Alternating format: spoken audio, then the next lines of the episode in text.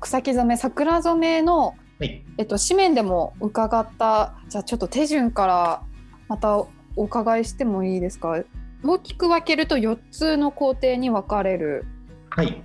まずやっぱりこう僕は桜染め、まあ、桜で染めるから桜染めなんですよね。なんで桜をがないことには始まらないんですよ。うんうん。でその桜をいただいてくるというか、まあ、そこがまずスタートでただこれからねあの花が咲いて満開になる桜を染めるからって言って切っちゃうのはさすがにちょっと忍びないので申し訳ないので、まあ、たまたま雪で折れちゃったとか台風とかでねあの枝が折れちゃったとかなんかまあ電信柱に引っかかるからなんか剪定しなきゃみたいな、そういった枝をですねまあいろいろ集めてきて、まあ、いただいてきてですねそれをいただいた時からまあじゃあそのタイミングで作業を始めます。でまあ大体一番ベストなのが花の咲く前のつぼみがついた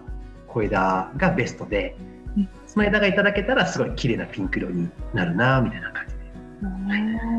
さっきの同級生の話とちょっとなんかリンクしちゃうんですけど、いろんな枝が集まってきますよね。集まりますね。はい。めっちゃはいめちゃめちゃ太いのから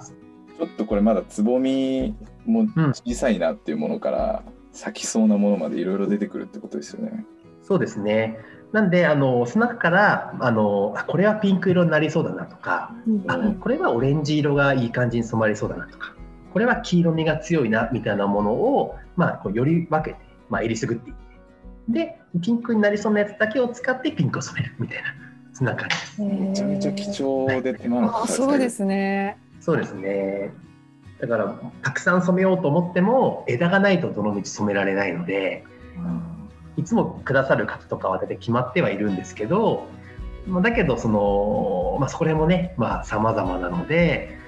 毎回毎回あの違ってくるのでその場その場で合わせて、まあ、染めていくっていう感じですね。うん、なるほ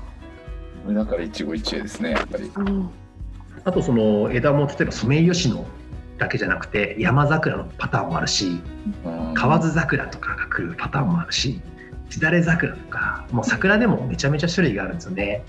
それもまあいろいろとまた品種によっても色味が全然違ってくるので、まあ、それをあえて混ぜることもありますし、まあ、それぞれ別々に染めることもあるっていうので、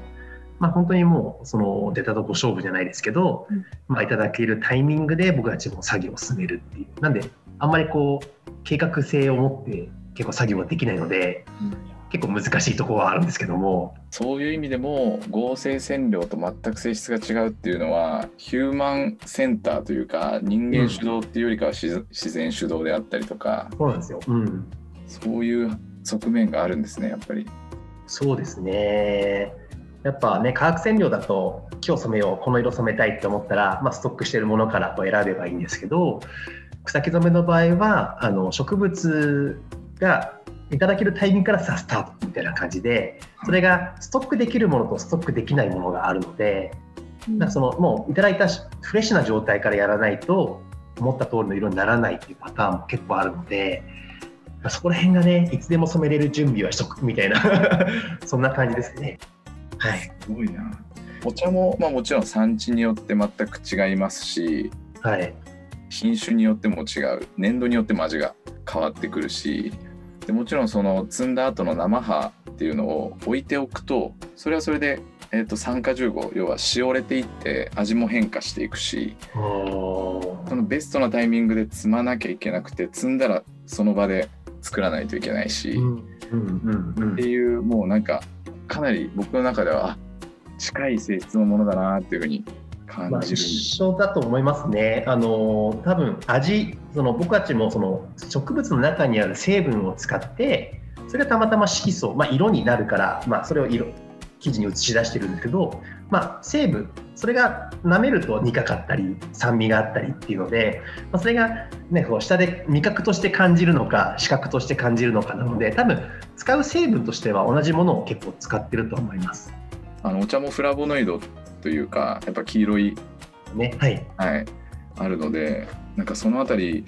結局染めに使ったりも実はお茶もできたりとかはい。するそういう地域もあったりとかっていうのも。あお茶も、はい、いい感じの色に染まりますよ。まあ、全部の、ね、品種を染めたことはないので、まだまだ、ね、奥が深いとは思うんですけども、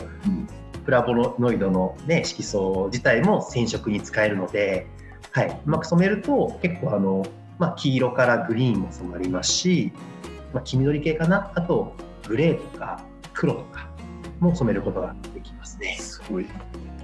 飲むか染めるかの違いかもしれないっていうのはちょっとなんか、そうですね。同じ成分使ってるっていうすごい発見ですねこれ。そうですよね。すごいなんか毎回この特集でインタビューする対象のものとお茶って結構は似てるなとかリンクするなっていうところが毎回毎回あるんですけどなんかここまでリンクするのかっていう感じがしましたお茶と。そうですね。うん、確かに。で手順で言うとその枝を細かくしていって、うん、そうですね。あとは次の工程としては、はい、お水を入れてあのグツグツ煮出すっていう感じですね。あとはその枝の中にいろんな成分があるんですよ。先ほど言われたフラボノイドっていう色素もあれば、あのタンニンっていう色素もあったり、まあ、いろんなあの成分が桜の中にも、まあ、一つの色素だけじゃなくて、ものすごい種類のあの成分が、もう細かく言うともう多分何百種類っていう調べきれないぐらいのいろんな種類の成分が入ってて、まあ、その成分によって結構色味が違ってくるんですね。なのでそのままこう普通にこうグツグツ煮ちゃうと全部の色が全部の成分が出てきちゃって、全部ごちゃ混ぜの色になっちゃうので、ちょっとこう軟水であの軽く炊いてで初めに黄色みを出した後に次に香水に切り替えてでタンニンとか違う色素が出てくるように誘導するとか、えー、そういった感じで水を使い分けてとかあと温度とかを使い温度とかでもまた変わってくるのであと酸性とアルカリ性っていうとこでも色の出方が違ってくるのでちょっとお酢米酢を入れたりとかちょっと石灰分とかアクっていうあの木を燃やした灰から取れる上澄み液があるんですけどもそういったものをちょっと入れることでちょっとアルカリ性にしてそうすると赤みが出てくるとかそんな感じでちょっと水を調整してこの中のいろんな数ある成分の中から自分が使いたい成分を出していく。っていう感じで色を取り出していくっていう作業になります。めっちゃ面白いですね。うん。楽ですね。すごい。それが三四回染液を抽出するっていうのが今おっしゃってた水を変えたり、はい、いろいろ水を変えたりお酢を入れたりとかして環境を変えてあげて色を取り出す。なんで1番だし、まあ、2番だし、まあ、2番だし、まあ、2番煎じ 3番煎じ4番煎じっていうので、まあ、5番6番っていって結構あの細かく切り分けていくんですね。でそれでやっぱ1番煎じの染料と3番目の染料で色味違ってくるんですよ。大体なんですけど4番目5番目くらいが結構ピンク色が強かったりします。えそうなんですか、はい、後から強くなってくるので、それもなんかちょっといろいろと、まあ、それも桜によって微妙に違うんですけど、まあ、大体4回目5回目が結構一番綺麗なピンクが染まるかな。逆に 6, 6番目とかなってくると今度はあの茶色が出てきちゃって渋みが出てくるんですね、なのであのちょっと暗い暗いピンクになったり暗いオレンジになったりとかしますね。ほど。また色の変化があるので、そういうのを使い分けていくのも面白いです。面白い。これは違う色にして、それぞれ一番何回目やったやつっていうのを分けたまんま染めていくってことですか、うん、そうですねあの染めてきますしあの、まあ、自分、まあ、あのピンク色に染めたいなっていう一つの目標桜色に染めたいっていう目標があるので、まあ、今回桜色が染まるタイミングのは何番目かなとかそういうのをこう自分の中でこうそれぞれ植物の、まあ、桜の癖をですね読んでいってあここの今回のこの桜はこの4番目のこのこんな感じで炊いたのがピンク色出るなみたいな感じで